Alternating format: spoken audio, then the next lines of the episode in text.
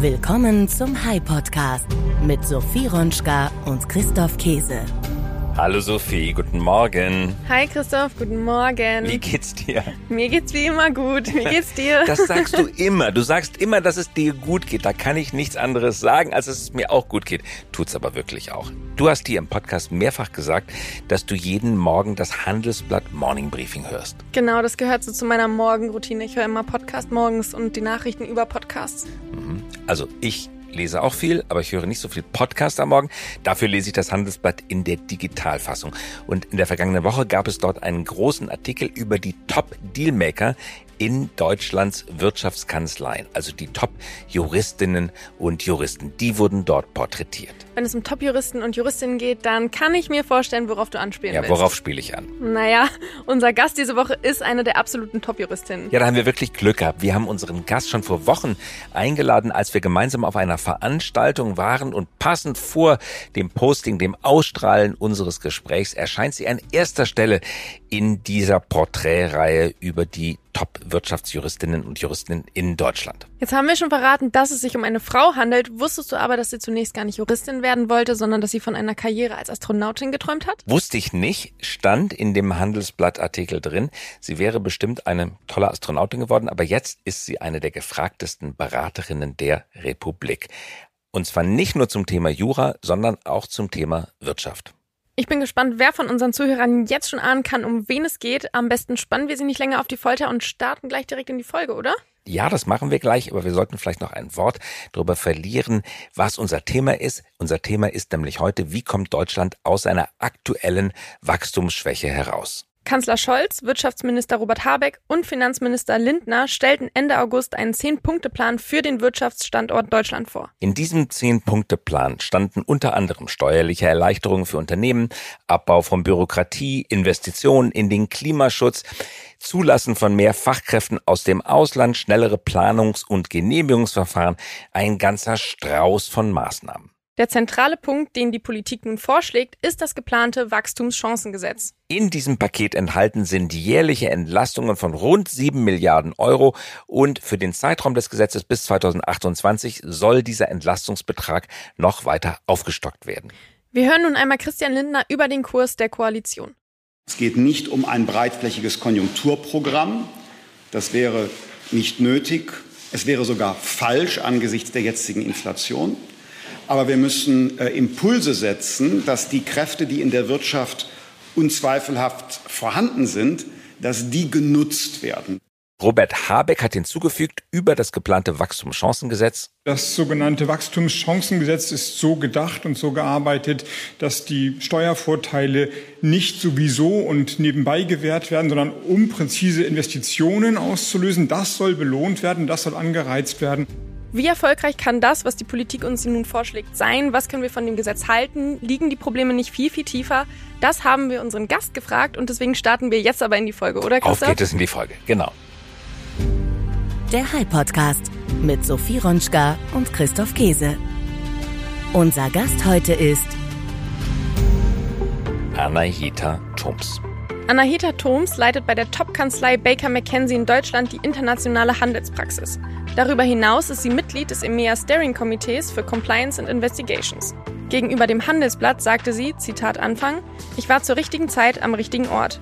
In mir ist damals auch die Überzeugung gereift, dass sich Unternehmen im Kampf gegen Menschenrechtsverletzungen, soziale Ungerechtigkeit und Umweltschäden auf neue gesetzliche Rahmenbedingungen vorbereiten müssen.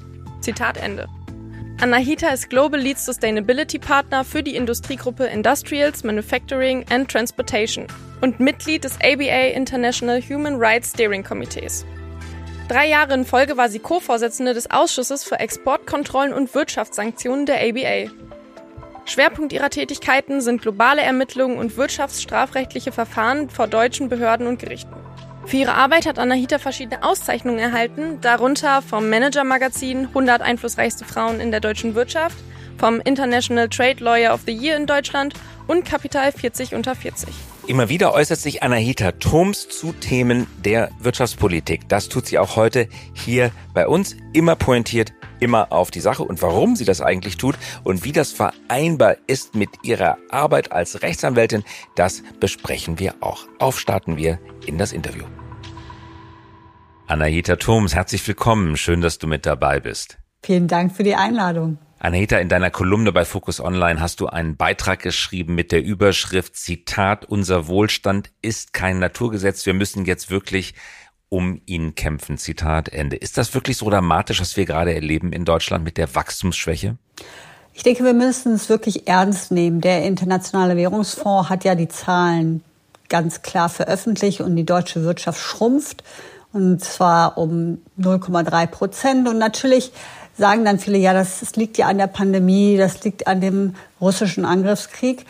Aber wenn man das vergleicht mit anderen Volkswirtschaften in Europa, ist es natürlich so, dass wir da nicht besonders gut dastehen. Das heißt, in der Eurozone ist es besonders klar, aber auch für die USA gilt, die wachsen auch 1,8 Prozent. Das heißt, insgesamt muss man sehen, dass wir schrumpfen und ich finde, man muss das ernst nehmen und über unsere strukturellen Schwächen sprechen. Friedrich Merz, dafür ist sehr viel kritisiert worden, spricht davon, wir brauchen eine Debatte über Leistungsbereitschaft. Es liegt nicht nur an den Zinsen, es liegt nicht nur an den Energiepreisen. Das mögen zwar hausgemachte ähm, Entwicklungen sein, die man vielleicht auch, wo man hoffen kann, dass sie sich irgendwann mal in die andere Richtung wieder drehen, aber es hat auch ganz viel mit dem Mindset der Deutschen zu tun. Haben wir unsere Bereitschaft zum Erbringen von Leistung aus deiner Sicht verloren? oder eingebüßt? Ich würde das nicht so pauschal sagen. Ich würde sagen, dass natürlich wir in gewisser Weise auch, sagen wir mal, nicht mehr so leistungsbereit sind in der Breite, wie wir es mal waren. Aber es gibt immer noch unheimlich leistungsbereite Personen in Deutschland, die unheimlich viel geben. Ich glaube, es ist eine Kombination aus Infrastruktur, verschlafener Digitalisierung, aber auch, ja, wir brauchen noch mehr Leistungsbereitschaft. Und ich sage ja genau in der Kolumne auch, wenn man sich die Zahlen anschaut, muss man sich bedauerlicherweise fragen, ob wir nicht sogar mehr arbeiten müssen, jedenfalls mindestens smarter arbeiten müssen, aber auch eigentlich von den Stunden her oder von der Länge ähm, auch länger arbeiten müssen, ja. Mhm. Aber einzelne Gewerkschaften fordern jetzt, dass der Freitag der neue Samstag werden soll. Sie fordern 32 Stunden Wochenarbeitszeit bei vollem Lohnausgleich. Viele Menschen glauben, dass es irgendwie reichen würde, vier Tage die Woche zu arbeiten. Wie siehst du das? Reicht das? Es überzeugt mich nicht, auch da in der Pauschalität. Ich glaube, dass manche Jobs natürlich auch effizient in vier Tagen gemacht werden können. Aber auch da muss man sehen, was hat das für Konsequenzen insgesamt und wo wollen wir hin, wo stehen wir gerade und wie arbeiten eigentlich die anderen. Wenn man sich die Zahlen anguckt, heißt es ja so, äh, oft in Deutschland würde man so viel arbeiten und so effizient arbeiten. Aber auch da würde ich empfehlen, uns die Zahlen gemeinsam anzuschauen. Und da ist es mitnichten so, dass in Deutschland wirklich am meisten gearbeitet wird und die Vier-Tage-Woche als Allheilmittel für bestimmte Themen sehe ich ohnehin nicht als, ähm, als wirklich äh, erstrebenswert. Ich glaube, in manchen Branchen ist das einfacher umzusetzen, in manchen Konstellationen. Ich glaube an Konstellationen wie Shared Jobs. Aber ähm, zu, grundsätzlich zu sagen, wir arbeiten ab jetzt freitags alle nicht, ähm, da frage ich mich natürlich auch, ob einige Verbraucherinnen und Verbraucher bereit sind, dann auch auf die Waren und so weiter viel länger zu warten. Anna Heter, du leitest die internationale Handelspraxis bei Baker McKenzie, bist also Anwältin. Wie viele Stunden arbeitest du in der Woche? Sehr viele Stunden. Schätz mal 60, 70, wie, wie viele werden das? Ja, ich will jetzt nicht, aber äh, ja, also ja, viel. Was, was treibt dich persönlich an? Warum machst du das? Äh, zunächst einmal bin ich wirklich äh, sehr begeisterte Juristin. Es macht mir Spaß, ähm, komplexe Sachverhalte zusammenzufassen. Wir machen ja viele interne Ermittlungen. Ähm, wir ermitteln den Sachverhalt, unterstützen unsere Mandanten bei Compliance-Fällen, um ihre Compliance zu verbessern, aber auch die ganzen Ethics-Fälle, die begleiten wir auch. Was mich da wirklich ähm, bewegt und, und, und auch immer wieder anspornt, ist, die Unternehmen danach zu sehen und zu sehen, dass wir tatsächlich auch mit ähm, unterstützen konnten, dass die Unternehmen mehr compliant sind und äh, tatsächlich auch ähm, in gewisser Weise äh, ihre Mitarbeitenden da mitgezogen haben und alle äh, dann besser aufgestellt sind als vorher. Friedrich Merz hat vor einigen Tagen äh, bei einer Rede in einem Bierzelt äh, ein Kreuzberg-Bashing betrieben und hat ein bayerisches Dorf verglichen mit, oder verglichen mit Kreuzberg und hat gesagt, wir müssen mehr dieses bayerische Dorf sein. Nicht Kreuzberg ist Deutschland. Gillamos ist Deutschland, meine Damen und Herren. Dafür hat er auch viel Kritik erfahren. Was ich dich fragen möchte, wenn du 60, 70, vielleicht 80 Stunden in der Woche arbeitest, wie nimmst du denn das gesellschaftliche Klima wahr? Ärgert dich das, viele andere Menschen weniger arbeiten? Hast du das Gefühl, damals gab es einen äh, Popsong, der hieß, oder einen Rap-Song, der hieß, äh, jetzt, äh, jetzt wird in die Hände gespuckt, wir steigern das Bruttosozialprodukt. Also findest du, Leute, haut rein, das sind alles hausgemachte Probleme, krempelt die Ärmel hoch, legt mal richtig los, macht nicht so viel Freizeit? Oder denkst du dir, ja, es müssen auf dieser Wiese tausend Blumen blühen, blühen, ich arbeite halt viel, andere sollen weniger arbeiten. Also in welchen Gefühlen siehst du Bewegungen, die sagen, 32 Stunden sind auch genug? Also zunächst einmal würde ich sagen, ähm, ich würde das niemandem vorschreiben, solange man das Privileg hat, in einem Land wie Deutschland äh, zu leben und wo, wo man tatsächlich auch abgesichert ist, eine Krankenversicherung hat und dergleichen und bereit ist zu sehen, dass andere, wenn sie härter arbeiten, länger arbeiten, effizienter arbeiten, auch mehr verdienen, dann finde ich, muss man auch genauso auf der anderen Seite die Großzügigkeit zeigen, zu sagen, das sind unterschiedliche Lebensmodelle. Die Leute sollen leben, wie sie leben wollen, aber gleichzeitig auch nicht bewerten, wenn andere anders leben. Wo aber es dann irgendwann mal hinkt, ist, wenn wir das, was wir als Gesellschaft für alle haben wollen, wie eine gute Infrastruktur beispielsweise, wenn das dann irgendwann mal nicht mehr möglich ist. Und da denke ich, muss man natürlich aufpassen, dass man nicht an einen Punkt kommt, wo wir in Deutschland uns viele Sachen gar nicht mehr leisten können, wie beispielsweise Büchereien zu subventionieren oder Schwimmbäder. Da bin ich äh, der Auffassung, dass wir alle mit am selben Strang ziehen müssen, alle reinhauen und in, in, in die Hände spucken müssen, damit das wirklich weiterhin aufrechterhalten bleiben kann. Mhm.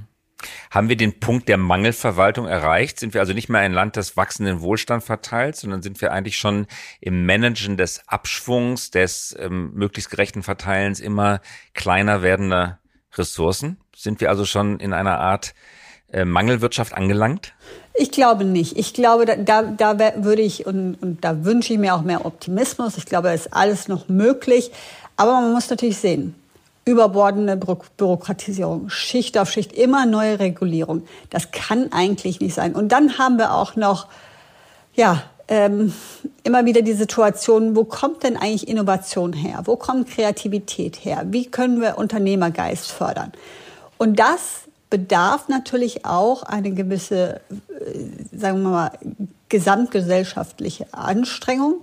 Aber auch müssen unsere Politikerinnen und Politiker zusehen, dass man uns quasi in der Wirtschaft und dabei unterstützt, diese Kreativität und diese Innovationskraft weiterhin auf die Straße bringen zu können.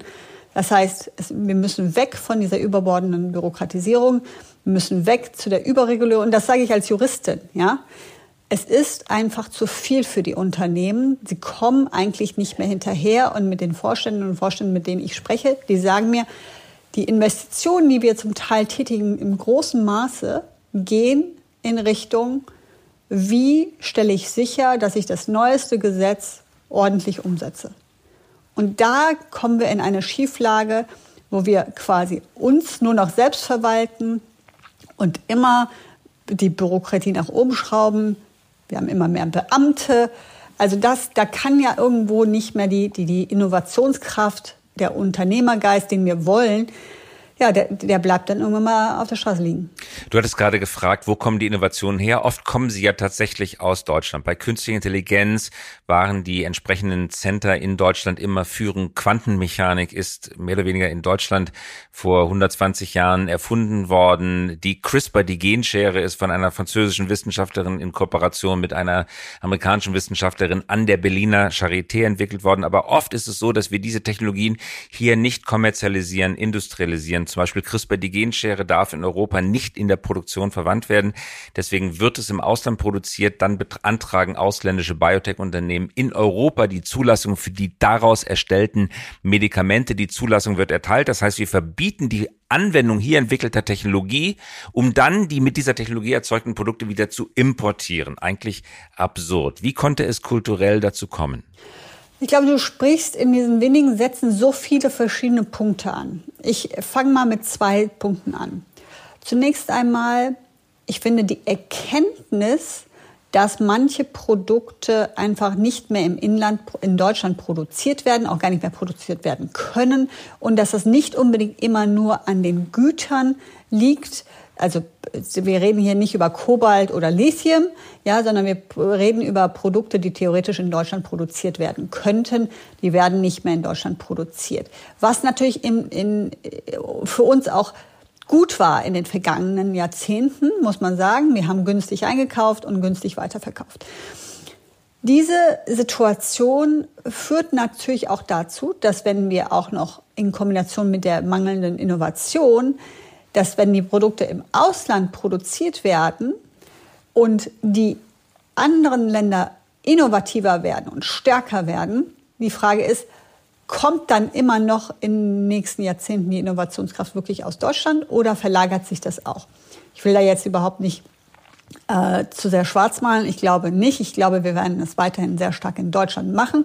Aber man muss einfach sehen, wenn äh, Produkte irgendwann mal wie Solaranlagen im Ausland gebaut werden. Ähm, wenn wir Wasserstoff äh, nicht mehr in Deutschland, also da, da muss man sich überlegen, wo gehen die Unternehmen dann noch verstärkt hin, vor allem wenn das in Kombination mit Regulierungen äh, und Subventionen geht, wie IRA, wo es eine Incentivierung gibt, in andere Länder wie in die USA zu gehen. Der Punkt der Deindustrialisierung ähm, wurde lange nicht gesehen. Gerade noch in Davos war ich im Januar und da haben die CEOs ganz viele aus Deutschland gesagt, nee, also so, so, so dramatisch ist es nicht. Jetzt sehen wir eine schrumpfende Wirtschaft in Deutschland.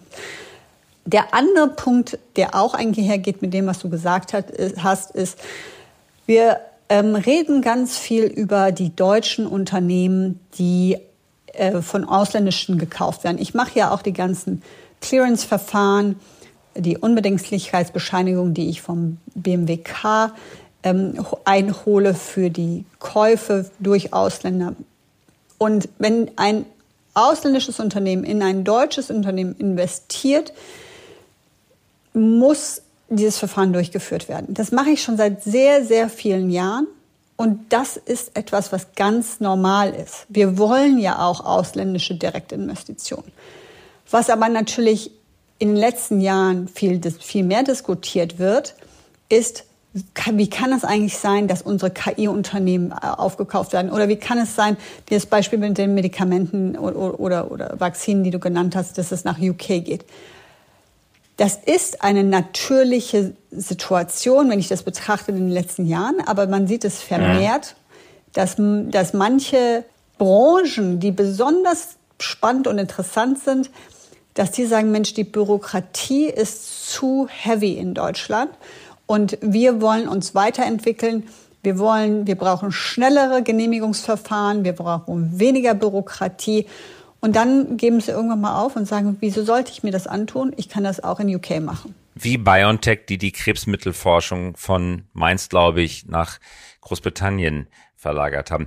Anahita, wir hören schon an dem, was du sagst, dass du eine prononcierte, gut begründete, öffentlich sichtbare Meinungsäußerung betreibst äh, auf vielen Kanälen. Du hast 48.000 Followerinnen und Follower bei LinkedIn, Buch, ähm, die Kolumne bei Focus Online hatte ich schon angesprochen.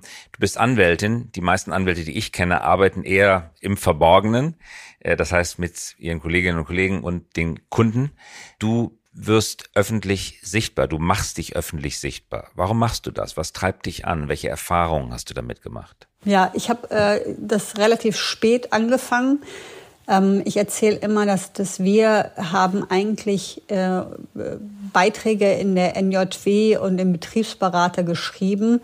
Ähm, Bücher über das Energiesteuerrecht habe ich veröffentlicht, Bücher unter, über das Außenwirtschaftsgesetz. Und das haben wir dann ausgewählten Mandanten geschickt. Irgendwann mal, als bei mir die Beförderung ähm, bevorstand, da war ich in New York als Anwältin. Da hieß es, ich soll doch bitte ein LinkedIn-Profil aufsetzen. Das ähm, würde man mir sehr empfehlen. Und so fing ich, als ich äh, auf, auf, auf LinkedIn dann war, merkte ich, dass alle anderen auch da waren und habe gesehen, wie viele Mandanten auch schon auf, diesem, auf dieser Plattform sind. Die Reise zu den vielen Followern war aber ziemlich lang, weil man sich natürlich ausprobiert. Also ich komme eher aus der sehr klassischen konservativen Art und Weise der Kommunikation, habe aber sehr schnell gemerkt, dass das natürlich ein Tool ist, wo ich vor allem Themen, die ich auch sehr stark ehrenamtlich äh, pushe, wie das Thema Menschenrechte in der Lieferkette.